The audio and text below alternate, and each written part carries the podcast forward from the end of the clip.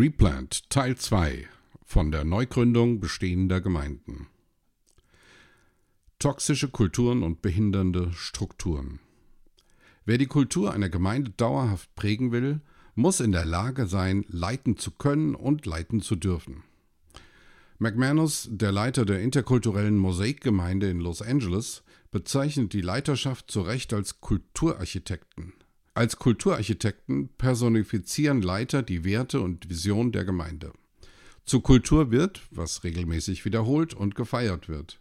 Was regelmäßig geschieht, wird sichtbar und als kultureller Wert in der Gemeinde etabliert. In sterbenden Gemeinden hat die Kultur der Gemeinde oft toxische Züge. In diesen Gemeinden trifft man zum Beispiel mehr auf eine Fehler- als auf eine Innovationskultur. Eine Fehlerkultur bestraft Menschen, die etwas Neues ausprobiert haben und gescheitert sind. Die Fehlerkultur sagt, du hast es nicht geschafft, einen neuen Versuch gibt es nicht, unser Vertrauen ist verbraucht. Eine Innovationskultur dagegen ehrt Menschen, die etwas ausprobiert haben und ebenfalls gescheitert sind. Sie sagt, du hast herausgefunden, wie etwas nicht funktioniert. Neuer Versuch. Finde heraus, wie es funktioniert. Wir vertrauen dir. Die Kultur einer sterbenden Gemeinde will festhalten, was sie noch hat oder zu haben meint. In der Regel will sie keine Veränderungen, die die bestehende Kultur verändern würde. Leiter, die die Kultur einer Gemeinde verändern wollen, müssen wissen, wie Menschen sich verhalten. Mit der Diffusionstheorie hat Everett Rogers ein Modell geschaffen, welches das Veränderungsverhalten von Menschen abbildet. Wenn wir 100% einer Gruppe haben, teilen diese Menschen sich so auf. Sie reagieren auf Veränderung eben nicht gleichmäßig. Nach Rogers gibt es 2% Innovatoren, die pionierhaft Neues testen. 37% gehören zur frühen Mehrheit, die den Innovatoren folgen. 34% gehören zur späten Mehrheit, die eher abwartend sind, und 16% sind Verweigerer, die grundsätzlich nicht mitmachen. In einer sterbenden Gemeinde sind die Innovatoren nicht mehr und die frühe Mehrheit kaum noch anzutreffen. Dagegen sind die späte Mehrheit und die Verweigerer überproportional zu finden. Die beiden Gruppen werden tendenziell jede Art von Veränderung skeptisch betrachten oder ablehnen. Basisdemokratisch organisierte Gemeinden sitzen zusätzlich noch in der Strukturfalle. Entscheidungen, die wesentliche Veränderungen nach sich ziehen, werden aufgrund der Voten von später Mehrheit und Verweigerern nur selten eine tragfähige Mehrheit finden. Eine Leitung, die in einer solchen Situation Veränderungen einleiten will, muss fast zwangsläufig scheitern. Dies ist einer der Hauptgründe, warum es Gemeindeberatungen und motivierten Leitern nicht gelingt, einen positiven Tipping Point zu generieren, welcher den Sterbeprozess der Gemeinde aufhalten oder umkehren würde. Neugründung.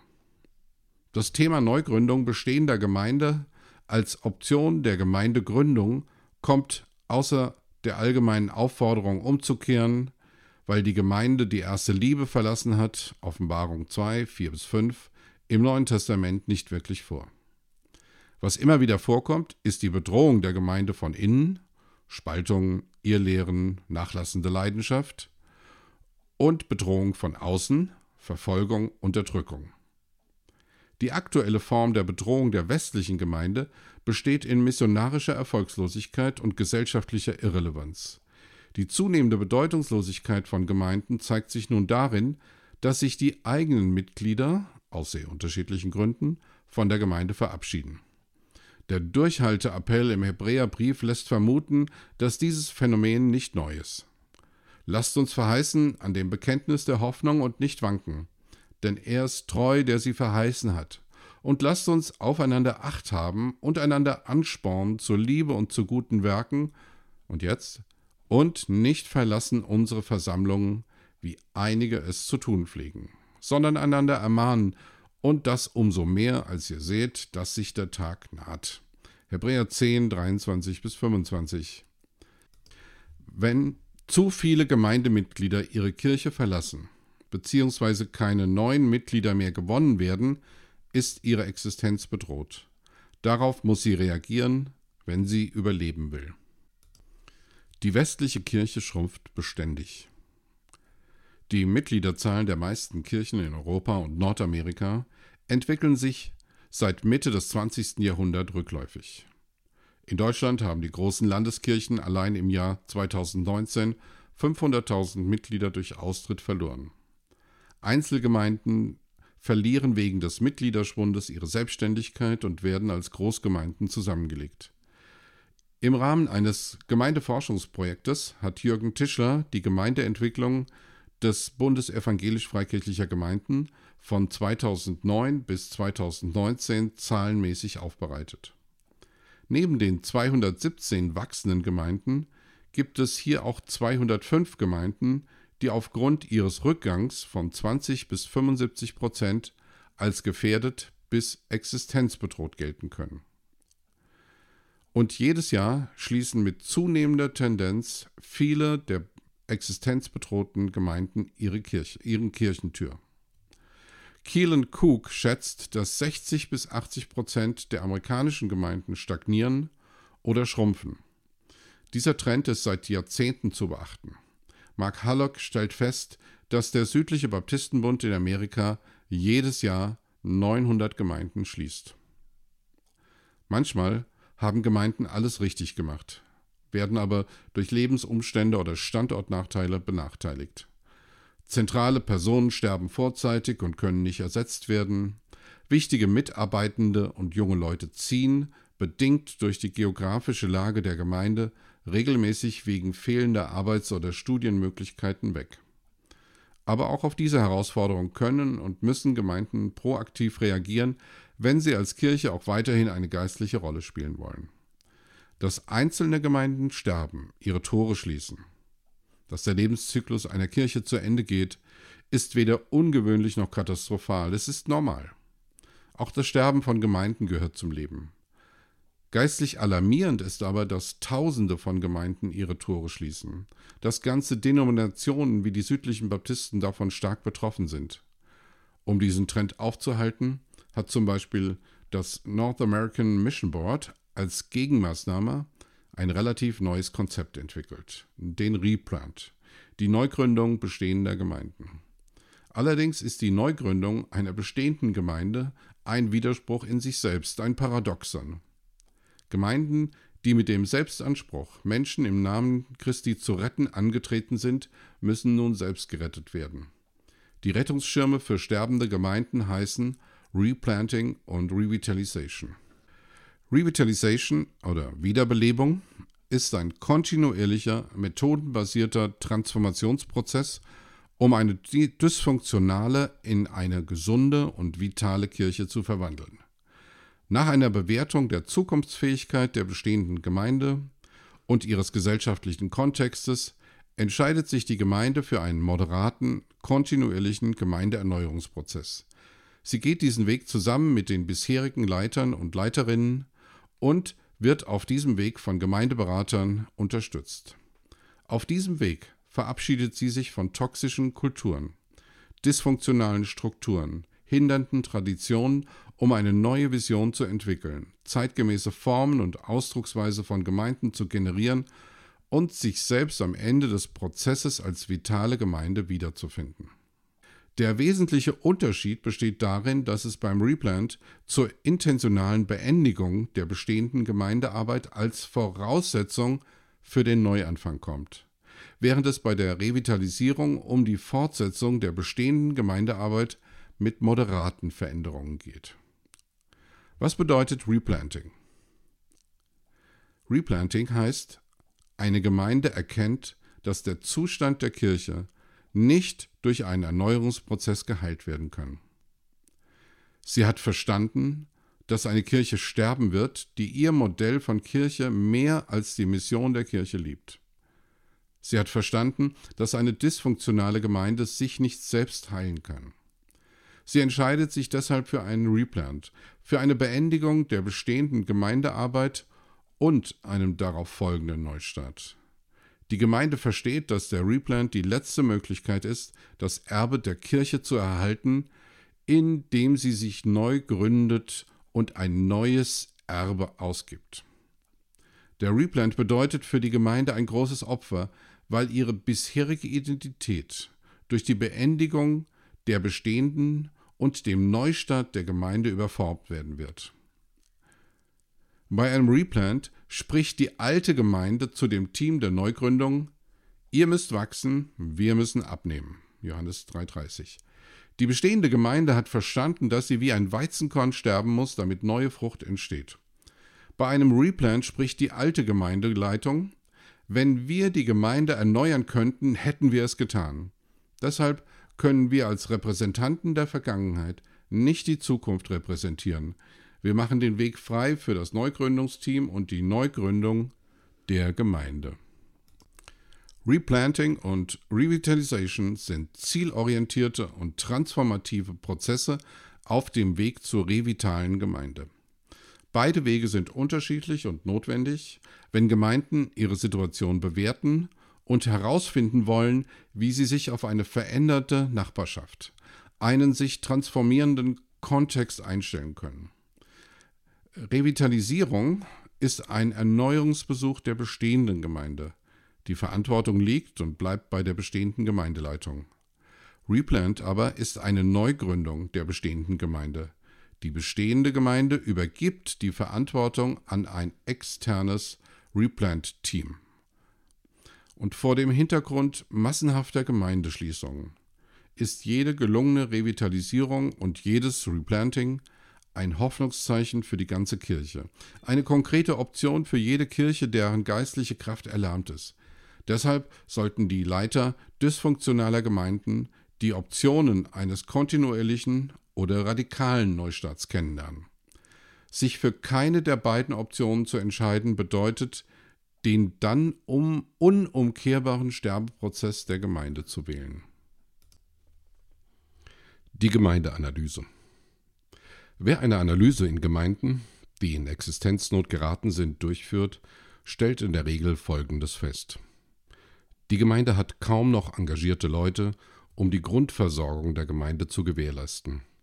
Die Mehrheit der Gemeinde ist massiv unterjüngt, also überaltert und müde.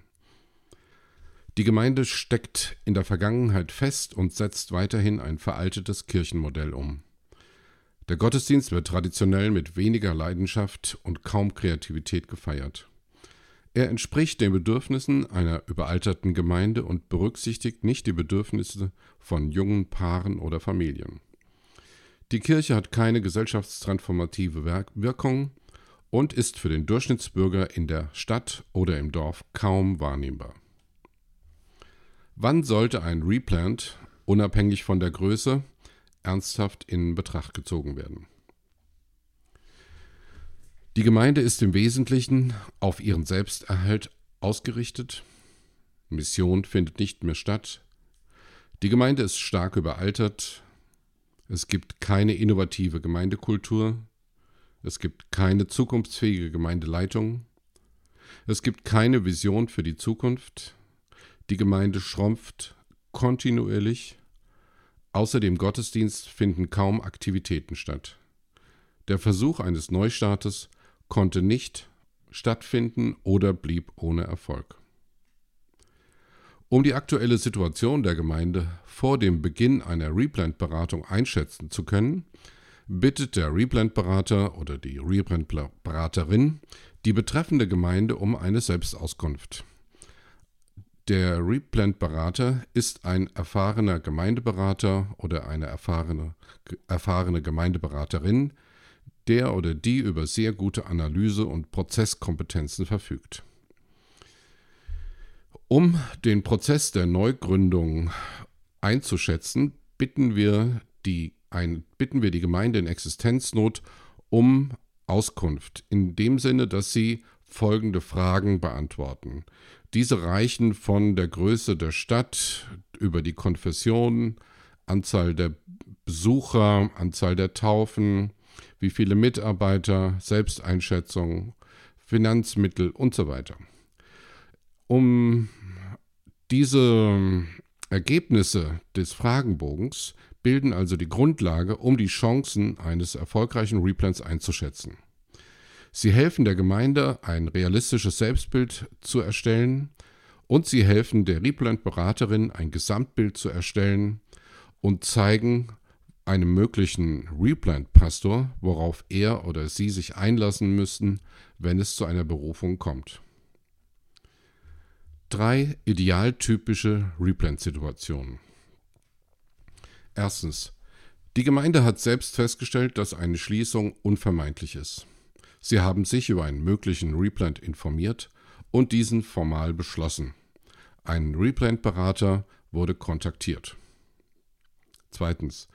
Die Gemeinde ist sich darüber im Klaren, dass sie in Existenznot ist. Sie weiß, dass sie handeln muss. Sie lädt eine Replant-Beraterin ein, um sich über diese Option zu informieren. Drittens. Die kontinuierlich schrumpfende Gemeinde steckt in einer Krise. Die Hälfte der Gemeinde will sich neu aufstellen, die andere Hälfte will weitermachen wie bisher. Mit knapper Mehrheit entscheidet sich die Gemeinde dafür, einen Berater einzuladen. Die Aufgabe des Replant-Beraters oder Beraterin besteht nun darin, der Gemeinde zu helfen, eine Entscheidung im Blick auf die Zukunft zu treffen. Vier Optionen sind möglich. Erstens die Durchführung eines Erneuerungsprozesses, eines, eines Rehabilitationsprozesses, die Durchführung eines Replans, zweitens, drittens die Weiterführung der Gemeindearbeit bis zu ihrer Auflösung, viertens die Beendigung der Gemeindearbeit. Die Aufgabe der Replant-Beraterin geht nur dann weiter, wenn die Gemeinde sich für einen Replant entschieden hat. Insbesondere bereitet die Beraterin alle Entscheidungen vor, welche die Chancen eines Replants erhöhen.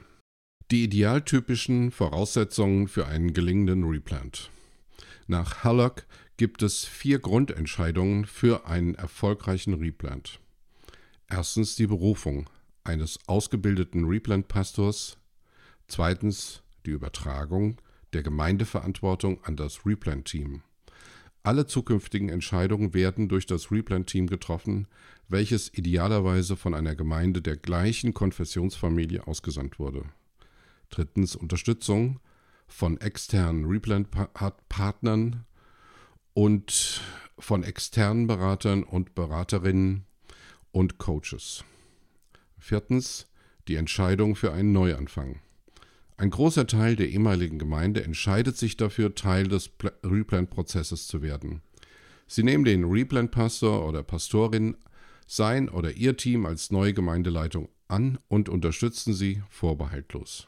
Einen erfolgreichen Replant durchzuführen bedeutet, dass schwierige Gespräche geführt werden müssen, ehemalige engagierte Mitarbeiter und Mitarbeiterinnen die notwendigen Veränderungen nicht annehmen werden, Menschen, die sie lieben, die Gemeinde verlassen werden, dass das Replan-Team immer wieder Trauerarbeit leisten muss, dass diejenigen, die die alte Gemeinde verlassen, gewürdigt und gesegnet werden und dass für diejenigen, die gehen, neue Mitarbeiter und Mitarbeiterinnen kommen werden und dass eine Reihe ehemaliger Mitglieder beim Neustart dabei sein kann. Ein Replant verantwortlich durchzuführen ist insbesondere für Pastoren herausfordernd, weil sie Teil des Transitionsprozesses sind, der zu vielen grundlegenden Veränderungen führt. Replant-Pastorinnen benötigen ein visionäres Hirtenherz, um die Gemeinde in die Zukunft zu führen und um die bestehende Gemeinde liebend zusammenzuhalten. In der Regel lieben Pastoren und Pastorinnen ihre Gemeinde. Sie teilen das Evangelium und ihr eigenes Leben und können mit Paulus sprechen, wie eine Amme ihre Kinder pflegt, so haben wir Herzenslust an euch und sind bereit, euch teilhaben zu lassen, nicht allein am Evangelium Gottes, sondern auch an unserem Leben, denn wir haben euch lieb gewonnen. 1. Thessalonicher 2, 7 bis 8. Um diese Aufgabe meistern zu können, benötigt ein Replanter geistliche und organisatorische Prozesskompetenzen. In Deutschland gibt es zurzeit meines Wissens keine Weiterbildung als Replanter oder Replanterin. Allerdings können erfahrene Pastoren und Pastorinnen mit dem entsprechenden Profil externen Coaching als Replanter eingesetzt werden. Das Idealprofil eines Replanters ist ein Ideal und selten in Reinkultur zu finden.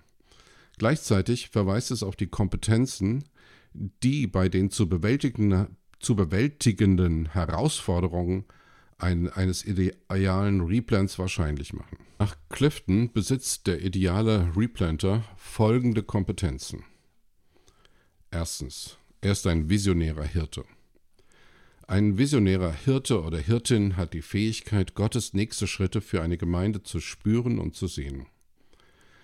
Er kann die Gemeinde als liebender Hirte voranbringen. Er ist geduldig, weise, beziehungs- und auftragsorientiert. Der Replanter ist evangeliumsorientiert. Die Evangeliumsorientierung bezieht sich auf die Kultur und Praxis der Kirche.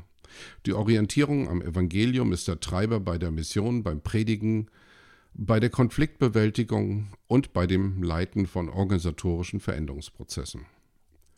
Der Replanter ist missionsfokussiert. Planer und Planerinnen mit Missionsfokus machen es sich zur Priorität, die Gemeinde zu bevollmächtigen, für die Mission zu mobilisieren und für Christus und sein Evangelium zu leben. Der Replanter als Organisationsentwicklerin. Der, die Replanterin als Organisationsentwicklerin weiß, wie sich Machtdynamiken in der Kirche auswirken. Sie erkennt die kritischen Punkte, die zu Konflikten führen werden und kann diese proaktiv entwickeln, damit der Transformationsprozess nicht dauerhaft behindert wird. Der Replanter hat eine Leidenschaft für eine pastorale Resilienz. Der ideale Replanter besitzt eine pastorale Resilienz also die Fähigkeit, die unvermeidlichen Schwierigkeiten eines Replants zu überleben, standhaft zu bleiben, um die Gemeinde weiterzuentwickeln. Der Replanter wird idealerweise auch von seinem Partner unterstützt. Beide, der äh, Replanter und Partner, liebt Jesus und die Kirche, ist emotional und spirituell auf die Herausforderungen vorbereitet, die mit dem Neustart einer sterbenden Kirche verbunden sind. Idealerweise ist der Replanter ein einfallsreicher Generalist. Ein einfallsreicher Generalist besitzt die Fähigkeit, von allem so viel zu verstehen, dass er oder sie die Kirche leiten kann. Der ideale Replanter hat auch eine Form von taktischer Geduld.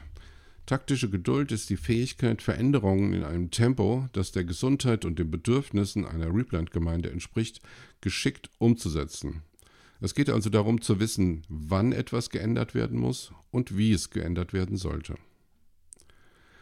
Der ideale Replanter äh, führt die Kirche initiativ, also mit Leidenschaft und Initiativen, die in biblischen Überzeugungen verwurzelt sind. Sie arbeiten proaktiv daran, Probleme zu vermeiden und initiieren neue Projekte. Der ideale Replanter verfügt über emotionale Intelligenz, also die Fähigkeit, die eigenen Emotionen wahrzunehmen, zu kontrollieren, auszudrücken und mit zwischenmenschlichen Beziehungen vernünftig und einfühlsam umzugehen. Die ideale Replant-Pastorin dient allen Generationen. Sie kann sich problemlos mit Alt und Jung in der Gemeinde verbinden, so dass jede Gruppe weiß, dass sie geliebt, geschätzt und gehört werden. Der ideale Replanter hat auch Respekt vor dem Erbe einer Kirche. Er weiß, wie man die Vergangenheit einer Kirche ehrt, ohne dass das Erbe auf ungesunde Weise die Zukunft bestimmt. Und der ideale äh, Replanter ist konfrontationsbereit. Er weicht notwendigen Konflikten nicht aus und ist befähigt, Konflikte in Liebe, Geduld und Weisheit auszuhalten und dabei das Ziel des Replants nicht aus den Augen zu verlieren. In der Regel ist der Replant-Pastor Gemeindeleiter und Pastor in einer Person. Als Generalist kann er alle Bereiche voranbringen, Mitarbeitende anleiten und den Replant-Prozess fördern. Er trifft mit einem kleinen Leitungsteam alle notwendigen Entscheidungen. Er hat in der Regel eine durch den Dienst erworbene Autorität. Die erworbene Autorität wird von der Gemeinde als geistliche Autorität, als durch Christus geschenkte Autorität wahrgenommen und bestätigt. Die erworbene und die geschenkte Autorität bilden die Replant-Autorität. Gesunde Menschen wollen und können vertrauen, wollen und können Leiterschaft annehmen. Verletzte Menschen sind durch schlechte Erfahrungen Leitenden gegenüber grundsätzlich misstrauisch geworden und können den Replant-Prozess gefährden. Wenn ein gesunder Pastor oder eine gesunde Pastorin in eine dysfunktionale Gemeinde kommen ohne dass er oder sie deren toxische Strukturen und Verhaltensweisen erkennen, beziehungsweise die eigenen Handlungsvollmachten unklar sind, werden sie oder er höchstwahrscheinlich scheitern. Deshalb ist es wichtig, dass der Replant-Leiter durch sein Beispiel, durch seine geistliche Autorität, durch seine Leitungskompetenzen und durch definierte Vollmacht leiten kann. Deshalb ist es wichtig, dass Replant-Leiter durch ihr Beispiel, durch ihre geistliche Autorität, durch ihre Leitungskompetenz und durch definierte Vollmachten leiten können. Der Replant-Leiter ist ein Primus inter pares, ein Erster untergleichen. Das bedeutet, dass er das letzte Wort haben kann, dass er die Vollmacht hat, verbindliche Entscheidungen treffen zu können. Der Replanter ist dem Gemeindeverband oder dem Replant-Berater und dem Leitungskreis, nicht aber der alten Gemeinde gegenüber verantwortlich. Dies heißt nicht, dass er ein Alleinherrscher äh, ist oder so auftritt. Es bedeutet aber, dass er oder sie nicht von Familienverbänden, grauen Eminenzen oder vergangenheitsorientierten Personen dominiert werden können. Das war eine Episode des Gründercast. Gründen, entwickeln und multiplizieren. Projektleitung Klaus Schönberg. Beratung und Begleitung Björn Wagner. Die Aufnahmeleitung ist bei Sebastian Ruskamp. Der Gründercast ist ein Projekt des Bundes evangelisch-freikirchlicher Gemeinden in Deutschland. Mehr Infos über die Baptisten findet ihr unter www.baptisten.de.